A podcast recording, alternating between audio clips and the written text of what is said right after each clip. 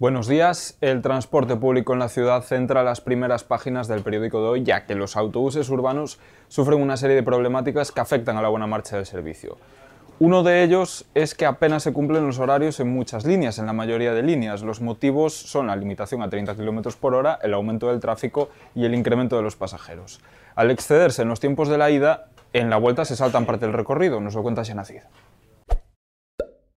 Así es, las dificultades para cumplir con los horarios establecidos en las líneas de bus urbano preocupan a trabajadores y a pasajeros. A los pasajeros que muchas veces se quedan sin, en la parada a la espera de un bus que nunca pasa y a los conductores que asumen un trabajo estresante y hablan de las muchas dificultades para cumplir con los horarios inicialmente estipulados. Por su parte, la empresa concesionaria del servicio reconoce los retrasos y plantea una reunión con el comité de empresa para reorganizar los servicios.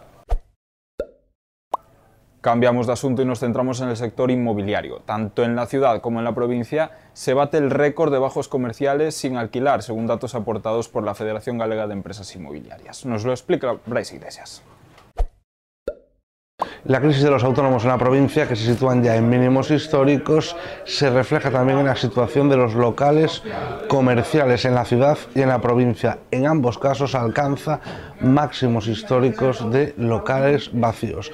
Así los reflejamos hoy en un informe, haciendo público un informe de la Federación Gallega de Empresas Inmobiliarias. La ciudad de Ourense ya tiene casi el doble de locales vacíos que la ciudad de A Coruña y es ya líder en Galicia en este apartado. Todos los detalles en el periódico de hoy. Mientras tanto, en Carballiño, Cruz Roja constata que la demanda de ayuda aumentó un 32% este año. Durante este curso se atendió de manera directa un total de 700 personas, la mayoría personas mayores y cuidadores de dependientes, personas en vulnerabilidad extrema por falta de ingresos, desempleados e inmigrantes sin regularizar. Por último, en deportes, analizamos los encuentros que disputarán este fin de semana los equipos de la ciudad. El Club Ourense Baloncesto jugará en casa del líder, el Burgos, donde intentará romper la mala racha de cuatro derrotas, y en fútbol el Ourense CF viajará a Asturias para enfrentarse al Oviedo Bay y conservar el liderato, mientras que la Unión Deportiva Ourense jugará contra el Bergantiños. Y a mayores hoy pueden acceder al especial monográfico de la Gala Más Deporte que organizó la región este miércoles. Pueden profundizar en estos temas que les acabamos de avanzar en la edición en papel y estar informados de toda la actualidad urensana en nuestra edición digital, laregion.es. Agradecemos, como no puede ser de otra manera, que nos dediquen su tiempo. Disfruten del café y tengan un feliz fin de semana.